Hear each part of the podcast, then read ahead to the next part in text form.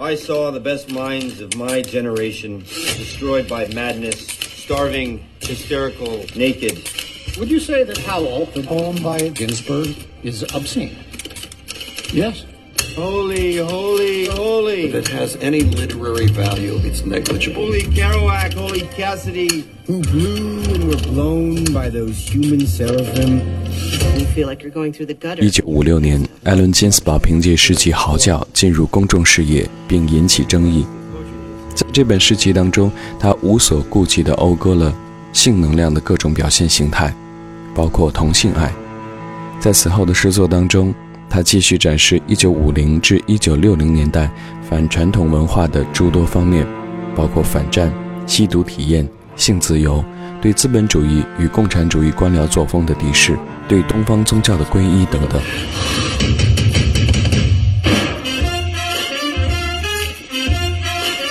Oh, skinny legions, run outside! There are books that have the power to change men's minds. The eternal war is here! Let there be no running from non existent destroyers of morals. A baby light. We're free. 欢迎你收听今天的 Sound，我是阿鹏。在独自环节当中，和你共同分享的是另一位诗人北岛笔下的艾伦·金斯堡。Just a bunch of guys trying to get published. 艾伦得意地对我说：“看，我这件西服五块钱，皮鞋三块钱，衬衣两块，领带一块，都是二手货，只有我的诗是一手的。”提起艾伦·金斯堡，在美国几乎家喻户晓。这位美国的垮掉一代之父，自上世纪五十年代因朗诵他的长诗《嚎叫》一举成名，成为反主流文化的英雄。他在六十到七十年代席卷美国的反越战抗议浪潮和左翼造反运动中扮演了重要角色。可以毫不夸张地说，没有他，这半个世纪的美国历史就会像一本缺页的书，难以卒读。我和艾伦是一九八三年认识的，当时他随美国作家代表团第一次到访中国，在我的英译者杜伯尼的安排下，我们在他下榻的旅馆秘密见面。在场的还有他的亲密战友盖瑞·施耐德。我对那次见面的印象并不太好，他们对中国的当代诗歌所知甚少，让他们感兴趣的似乎是我的异类色彩。再次见到艾伦是五年以后，我到纽约参加由他组织的中国诗歌节，刚到，艾伦就请我和我妻子邵飞在一家日本餐馆吃晚饭。作陪的一位中国朋友用中文对我说。宰他丫的！这个犹太小气鬼！我不知道他和艾伦有什么过节。对我，艾伦彬彬有礼，慷慨付账，并送我一条二手的领带做纪念。但是席间，他明显的忽视了邵飞。都知道他是个同性恋，谁也没在意。赞助那次诗歌节的是纽约的袜子大王，一个肥胖而傲慢的老女人，动作迟缓，但挺有派头。据说，艾伦的很多活动经费都是他从袜子里变出来的。艾伦总是亦步亦趋、点头哈腰的跟在老太太身后，像个贴身仆人，不时朝我挤挤眼。我真没想到，这家伙竟有这般能屈能伸的本事。此后见面机会多了，开始熟络起来。一九九零年夏天，我们在首尔举办的世界诗歌大会上相遇，艾伦总是衣冠楚楚，虽然都是二手货，跟那些韩国的官员们谈释放政治犯、谈人权，让组织者既头疼又没辙。他太有名了，在官方的宴会上，大小官员都慕名而来跟他合影留念。艾伦总是拉上我，躲都躲不开。有一回，一个地位显赫的官员突然发现我正和他们分享荣耀，马上把我推开。我从没见过艾伦发这么大的脾气，他对着那个官员跳着脚大骂：“你这个狗娘养的，你他妈知道吗？这是我的好朋友，中国诗人。”官员只好赔礼道歉，硬拉着我一起照相，让我哭笑不得。再碰上这样的场合，我尽量躲他远点儿。我问艾伦为什么总是打领带，他的理由很简单：其一，他得和那些政客们谈人权；再者呢，他狡猾的一笑，说不打领带，我男朋友的父母就不会喜欢我。在首尔会开的无聊，我们俩常出去闲逛。他拿着微型照相机，像个间谍到处偷拍，一会儿对着路人的脚步，一会儿对着树梢的乌鸦，一会儿对着小贩做广告的沾满蟑螂的脚趾。走累了，我们在路边的草地上歇脚。他教我打坐。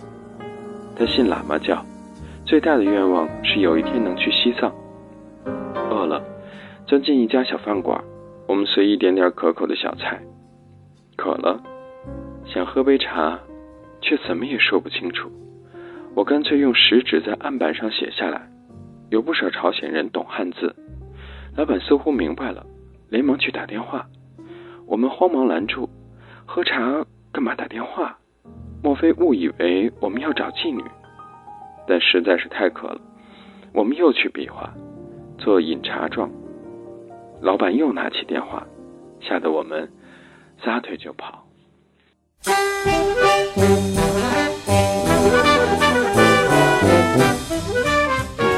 晚上，我们来到首尔市中心的夜总会，这里陪舞女郎缠着艾伦不放，没待上十分钟，他死活拉着我出来，说我应该告诉他们，我是个同性恋。我们迎面碰上一群美国留学生，他们一眼认出了艾伦，嗨。你是金斯堡？不，我是。艾伦马上问：“这附近有没有同性恋俱乐部？”众人大笑，其中一个小伙子为他指路，但我声明绝不进去。艾伦在门外转了一圈，只好作罢。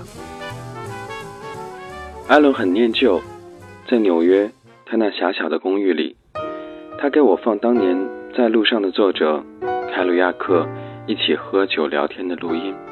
脸上露出悲哀。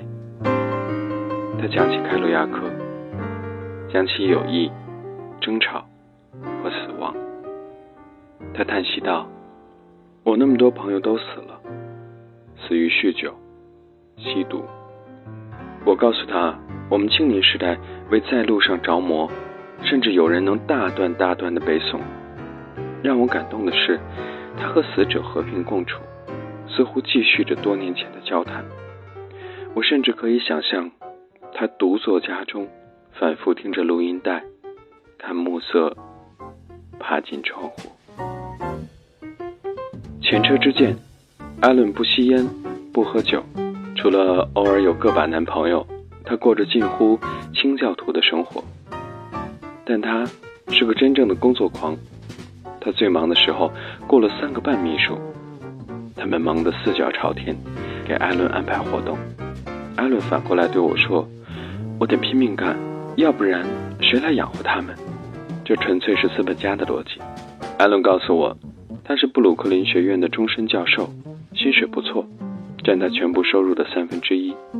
另外，版税和朗诵费占三分之一，还有三分之一来自他的摄影作品。和他混得最久的秘书 Bob 跟我抱怨说。我是艾伦的脑子，他满世界的应承，自己什么也记不住，最后都得我来收拾。I'm with you in Rockland, where we hug and kiss the United States under our bed sheets. The United States that coughs all night and won't let us sleep. I'm with you in Rockland, where we wake up electrified out of the coma by our own souls' airplanes roaring over the roofs. They've come to drop angelic bombs. The hospital illuminates itself. Imaginary walls collapse. Oh, skinny legions run outside. Oh, starry spangled shock of mercy. The eternal war is here. Oh, victory. Forget your underwear. We're free. I'm with you in Rockland. In my dreams, You walk dripping from a sea journey on the highway across America, in tears to the door of my cottage. 在艾伦的朗诵中，仍然能够看到他年轻时骄傲和野蛮的力量。他的诗是为了朗诵的，不是为了看的。有一次在新泽西的诗歌节上，艾伦和我一起朗诵，他读我的诗的英文翻译，他事先圈圈点点，改动词序。上了台，他就像疯狂的火车头，嚎叫着，向疯狂的听众奔去，把我孤单单的抛在那里。以后我再也不敢请他帮我读诗了。去年，他过了七十岁生日，他身体不好，有心脏病、糖尿病，医生劝他不要出门旅行。最近，他在电话里告诉我。他常梦见那些死去的朋友，他们和他谈论死亡。他老了，我想起他的长诗《嚎叫》里的头一曲。我看见这一代精英被疯狂毁掉。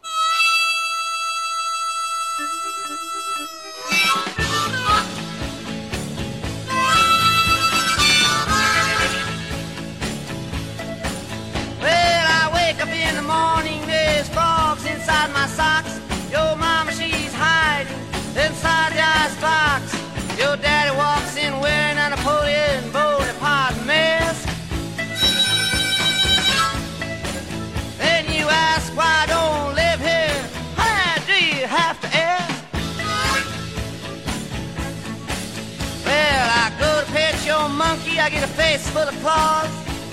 I ask that who's in the fireplace, and you tell me Santa Claus. The milkman comes in, he's wearing a derby hat. And you ask why I don't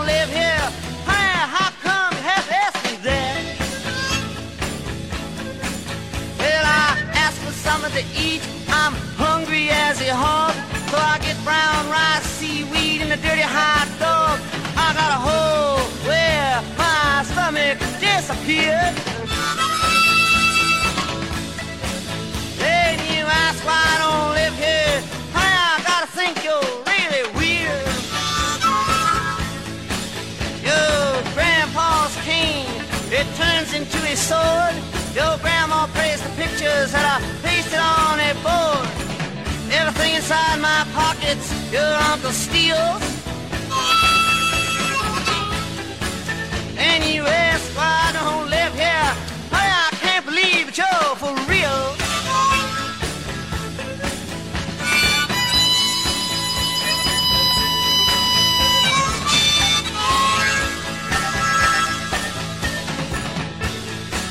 Well, there's in the kitchen, enough to make me cry. Then a mailman comes in, even he's gotta take a side. Even the butler, got something to prove. When you ask why I don't live here, honey, how come you don't move?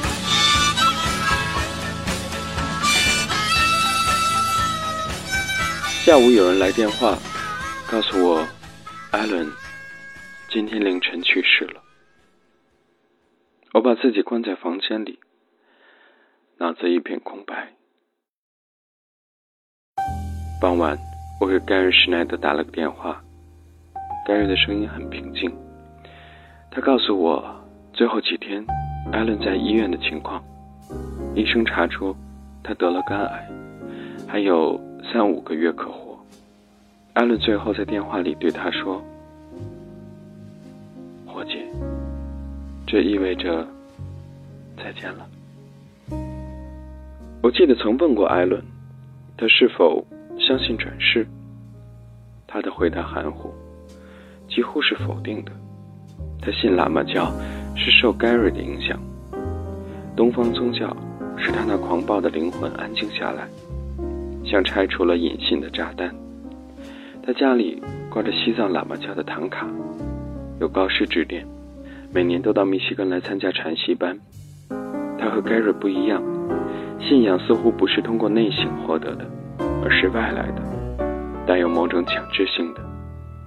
他的禅习班离我当时的住处不算远，他常从那儿打电话约我过去玩，或溜出来看我。我叫他野和尚。在安娜堡有个喇嘛庙，住持是达赖喇嘛的表弟，艾伦的师傅。在喇嘛教里，他是个自由派，比如重享乐，主张性开放，受到众多喇嘛的攻击。我想他的异端邪说很对艾伦的胃口。艾伦请我去听他讲道，这是我有生头一回。说是庙，其实只是普通的房间布置成的经堂，陈设简朴，地板上散放着一些垫子。艾伦是贵宾。我又是艾伦的客人，于是我们被让到显要的位置，席地而坐。听众四五十，都是白人，来自不同的社会阶层。主持方头大耳，一脸佛相。他先介绍了我和艾伦，然后开始讲道。那是一种东方的智慧，讲的都是为人之道，浅显易懂，毫不枯燥。艾伦正襟危坐，双目半闭。东方宗教有一种宽厚的力量，息事宁人。再说，对像艾伦这样西方的造反者来说，只能借助基督教以外的精神力量，才能向其传统挑战。而艾伦在东方又恰恰选择了一种边缘化的喇嘛教，把自己和一块粗犷而神秘、充满再生能量的土地和文化结合起来。艾伦的眼睛里有一种真正的疯狂，他眼球凸起。且不在同一水平上。他用一只眼看你，用另一只眼想心事。他送我一本他的摄影集，在那些黑白照片里，你可以感到他的两只眼睛的双重曝光。其中多是垮掉一代的伙伴们，大家勾肩搭背，精神涣散，即使笑也显得很疲倦。在阿伦试图固定那一瞬间的同时，焦点显得游移不定。像他另一只想心事的眼睛，声音沉寂，色彩推进，它让人体验到消失的力量，一种真正的悲哀。有一张是艾伦的自拍照片，他赤裸的盘腿坐着，对着浴室的镜子，相机搁在两腿中间，他秃顶两边的浓发翘起，目光如炬。这张照片。摄于二十多年前，他想借此看清自己吗？或看清自己的消失？艾伦是我的摄影老师。一九九零年在首尔，他见我用傻瓜相机拍照，就嘲笑说：“傻瓜相机把人变成傻瓜了。”他建议我买一个他那样的手动的奥林巴斯微型相机。他告诉我，这种相机轻便小巧，便于抓拍。而且一切都可以控制，你能获得你想获得的效果，但现在已经不生产了，只能买到二手货。他警告说，千万不要用闪光灯，那会破坏空间感，把景物压成平面。最好用高感光度的胶片解决曝光不足的问题。第二年春天在纽约重逢，我真买到了一个那样的相机。艾伦问我在哪儿买的。这位二手货专家在手里把玩着，对新旧程度和价钱表示满意。接着，他教我怎样利用光线，以及在光线不足的情况下如何夹紧双臂、屏住呼吸。就这样，咔嚓咔嚓，他给我拍了两张。阿伦总是照顾那些贫困潦倒的垮掉一代的伙计们。据说他多年来一直接济诗人科尔索，买他的画，给他生活费。我在阿伦的公寓里见过科尔索。他到之前，阿伦指着墙上几幅科尔索的画，一脸骄傲。科尔索很健硕，衣着随便，像纽约街头的建筑工人。我坐在方桌前喝茶，阿伦找来我的诗集，科尔索突然请我读一首我的诗。这在诗人之间是个奇怪的要求。我挑了首短诗，读了。科尔索咕噜了几句，好像是赞叹。阿伦坐在我们之间不吭声，像个证人。然后他请我们去一家意大利餐馆吃午饭。路上，科尔索跟艾伦要钱买烟。艾伦父亲般半信半疑，跟着他一起去烟摊儿，似乎怕他买的不是香烟，而是毒品。艾伦极推崇科尔索的诗歌才能，建议我把它们翻成中文。他专门带我到书店买了本科尔索的诗选《思想场》，送给我，并把他认为重要的作品一一标出。我与朋友合作译了几首，发表在杂志上。艾伦很兴奋，让我马上寄一本，由他转给科尔索。走在街上，艾伦常常会被认出来，有人就近在书店买本诗集，请他签名。他只要有时间，会几笔勾勒出。有星星和蛇神陪衬的佛像，佛爷还会发出“哈”的一声，不知是祈祷还是愤怒。艾伦对我说：“我签的太多了，有一天我死了，每个签名也就值两块钱吧。”两年前，艾伦以一百万美元的高价，把他全部手稿和来往信件卖给了斯坦福大学图书馆，成了一大新闻。艾伦告诉我，如果他把每张纸片都算上，平均最多才值一块钱。再说这笔钱缴税后只剩六十万，他打算在附近买个大点的单元，把他的继母接过来。艾伦在安纳森搞过一次捐款朗诵会，四千张票一抢而空。这件事让我鼓起勇气跟艾伦商量，作为我们的顾问，他能不能也为一直入不敷出的杂志帮个忙？艾伦痛快地答应了，并建议除了施耐德，再加上弗林盖蒂和麦克勒。朗诵会定于去年十月初，那时垮掉一代的干将云集旧金山，举办四十周年的纪念活动。没想到艾伦病了，没有医生的许可，不能出门。Gary 转达艾伦的歉意，并告诉我，医生认为他的病情非常严重，随时都会死去。Why don't you tell me how you started writing poetry? I started writing poetry because 说来，我和艾伦南辕北辙，性格相反，诗歌上志趣也不同。他有一次告诉我，他看不懂我这些年的诗，我也如此。除了他早年的诗外，我根本不知道他在写什么。但这似乎并不妨碍我们的友谊。让我佩服的是他对权力从不妥协的姿势和戏谑的态度，而后者恰恰缓和了前者的疲劳感。他给我看过刚刚解密的五十年前联邦调查局对他的监视报告。我想，这五十年来，无论谁执政。权力中心都从没有把他从敌人的名单抹掉，他就像个过河的卒子，单枪匹马的和严阵以待的王作战。这残局持续了五十年，而对峙本身就是胜利。端着杯酒，在纽约林肯中心的大厅游荡。我来参加美国笔会中心成立七十五周年的捐款晚宴，在客人名单上有艾伦，但他九天前死了。我感到那么孤单，不认识什么人，也不想认识什么人。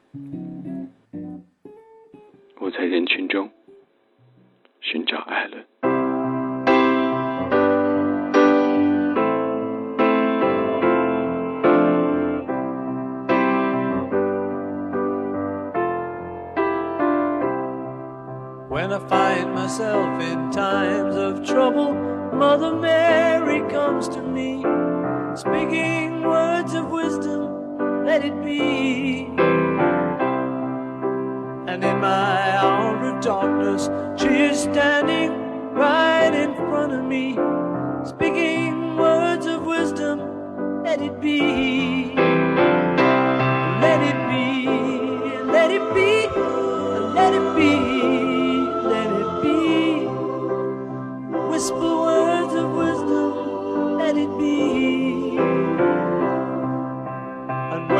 Broken hearted people living in the world agree, there will be an answer, let it be.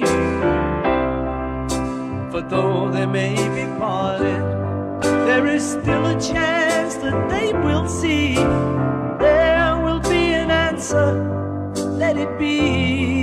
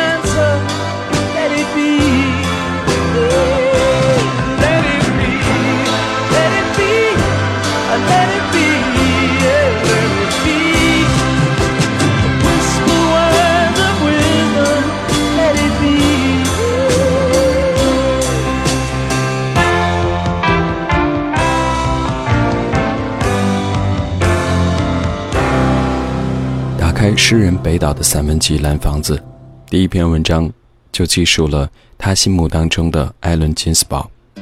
在这本书的序言当中，李陀有这样的一段话：就以北岛笔下的艾伦·金斯堡而言，真是活灵活现，且文笔轻松，轻松的有的地方像一幅漫画。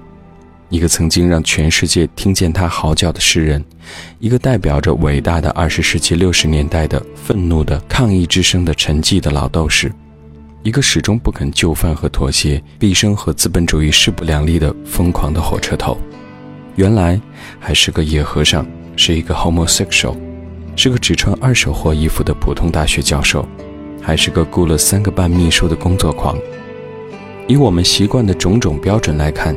金斯堡这人太闹腾，不安分，不律己，处处生事，处处捣乱，对这现实世界总是不满，总是故意跟他作对，好像我们的生活哪儿都不对头，好像这生活像个杂货店，可里面卖的都是花花绿绿的毒蛇和蛆虫。怎么办？想法子把它砸碎，砸不动怎么办？嚎叫，能砸多少是多少。不用说。对这样一个愤怒了一生的抗议者，对这样一个不得不嚎叫以致最后叫不动了的抗议诗人，今天的人们已经觉得相当陌生了，更不必说金斯堡得以出现的沸腾的六十年代。人是不是动物中唯一能自觉记忆的动物？我不太清楚，因为我知道有人在研究黑猩猩还有海豚的语言，并且肯定他们有语言能力，但是人。肯定是最善于遗忘的动物，因为动物中唯有人才有历史，有历史才有遗忘。谢谢你收听了今天的 Sound 独自，我是阿鹏，下周再见。